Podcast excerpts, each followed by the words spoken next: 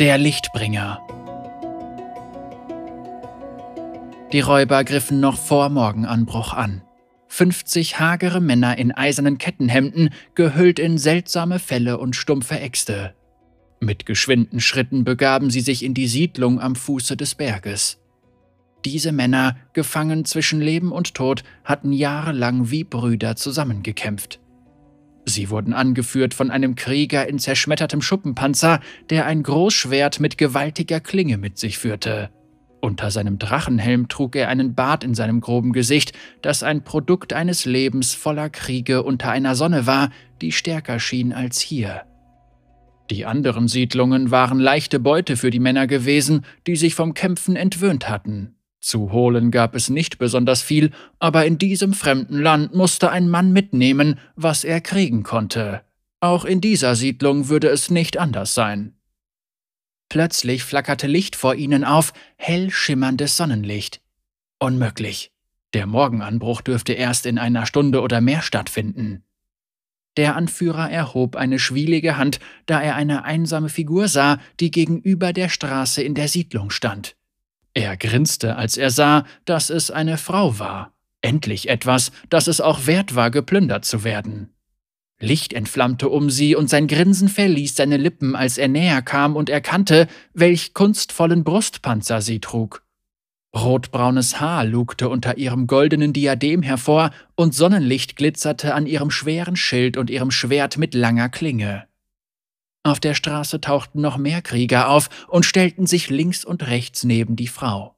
Jeder von ihnen trug eine goldene Rüstung und führte einen langen Speer mit sich. Diese Lande stehen unter meinem Schutz, sagte sie. Leona erhob ihr Schwert und die zwölf Krieger der Rahorak formten mit ihr im Zentrum einen Keil. Sechs Krieger auf jeder Seite schwangen ihre Schilde gleichzeitig auf den Boden. Leona führte eine Vierteldrehung aus und ließ ihr Schild an der Spitze aufkommen.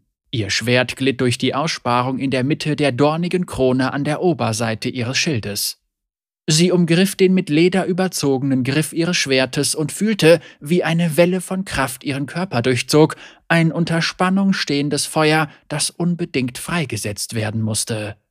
Leona hielt es in sich und ließ es in ihren Körper sinken. Ihre Augen waren von Glut durchzogen und ihr Herz hämmerte in ihrer Brust. Das Wesen, mit dem sie auf dem Gipfel des Berges in Verbindung getreten war, verlangte danach, diese Männer mit reinigendem Feuer zu verbrennen. Der mit dem Drachenhelm ist der Schlüssel. Töte ihn, und der Rest wird sich verziehen. Ein Teil in Leona wollte dieser Kraft freien Lauf lassen und diese Männer bis auf ihre Knochen zu Asche verbrennen.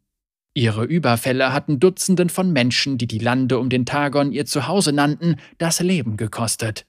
Sie hatten die heiligen Orte der Solari entweiht, Sonnensteine umgestürzt und die Bergbäche mit ihren Exkrementen verpestet.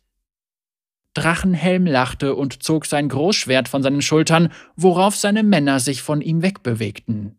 Um mit solch einer riesigen Waffe kämpfen zu können und sie ständig in Bewegung zu halten, brauchte man viel Platz. Er schrie mit kehliger Stimme, die sich eher nach einem Tier anhörte, und seine Krieger brüllten zurück.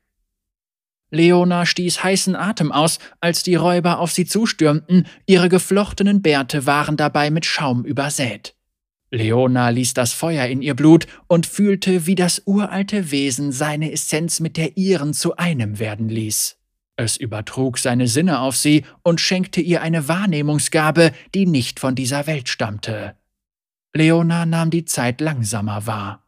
Sie vernahm das pulsierende Glühen der Herzen ihrer Feinde und hörte den donnernden Paukenschlag ihres Blutes. Sie sah, wie ihre Körper von roten Feuern der Kampfeslust verschleiert waren. Drachenhelm sprang nach vorn und hämmerte mit seinem Schwert wie mit der Faust eines Titanen auf Leonas Schild ein. Der Einschlag war heftig und verbog das Metall. Sie wurde durch ihn um ein gutes Stück nach hinten geworfen. Die Rahorak schritten im Gleichschritt mit ihr zurück und hielten den Schildwall aufrecht. Leonas Schild erstrahlte hell und Drachenhelms Fell fing in der gewaltigen Hitze an zu glimmen. Er riss seine Augen vor Verwunderung auf und holte mit seinem kolossalen Schwert zu einem weiteren Schlag aus. Haltet stand und stoßt zu! schrie sie, während der Rest der Räuber wieder zur Kampflinie zurückkehrte. Goldene Speere stachen durch die Luft und erwischten die erste Linie der Angreifer, die zusammensackten, als ihre Bäuche von dem im Berg geschmiedeten Stahl durchbohrt wurden. Sie wurden unter den Füßen der Krieger hinter ihnen zertrampelt, die jetzt zum Angriff nach vorn rannten. Der Schildwall bog sich, hielt aber stand. Äxte zerbarsten, Sehnen schwollen und Kehlen grunzten unter der Last des Angriffs. Leona stieß ihr Schwert durch das Genick eines Räubers und halbierte damit seinen Schädel. Er schrie und fiel um, sein Hals füllte sich mit Blut. Sie rammte ihren Schild in das Gesicht des Mannes neben ihm, dessen Schädel durch den Hieb zu Bruch ging. Die Verteidigungslinie der Rahorak wurde zurückgedrängt, als Drachenhelms Schwert wieder auf sie eindrosch. Dieses Mal zersplitterte der Schild des Kriegers neben ihr. Der Mann sackte zu Boden, gespalten vom Nacken bis zum Becken. Leona gewährte Drachenhelm nicht die Chance, ein drittes Mal zuzuschlagen. Sie schwang ihr goldenes Schwert in seine Richtung, wobei ein verbranntes Echo der Schneider aus der runenförmigen Klinge erstrahlte. Weißes Feuer ergriff Drachenhelm. Seine Felle und sein Haar entzündeten sich unmittelbar, und seine Rüstung brannte sich in sein Fleisch. Er schrie vor entsetzlichem Schmerz, und Leona spürte, wie die kosmische Kraft in ihr sich an den Höllenqualen dieses Mannes weidete. Er taumelte nach hinten. Er lebte noch und kreischte, als das Feuer ihm das Fleisch von den Knochen brannte.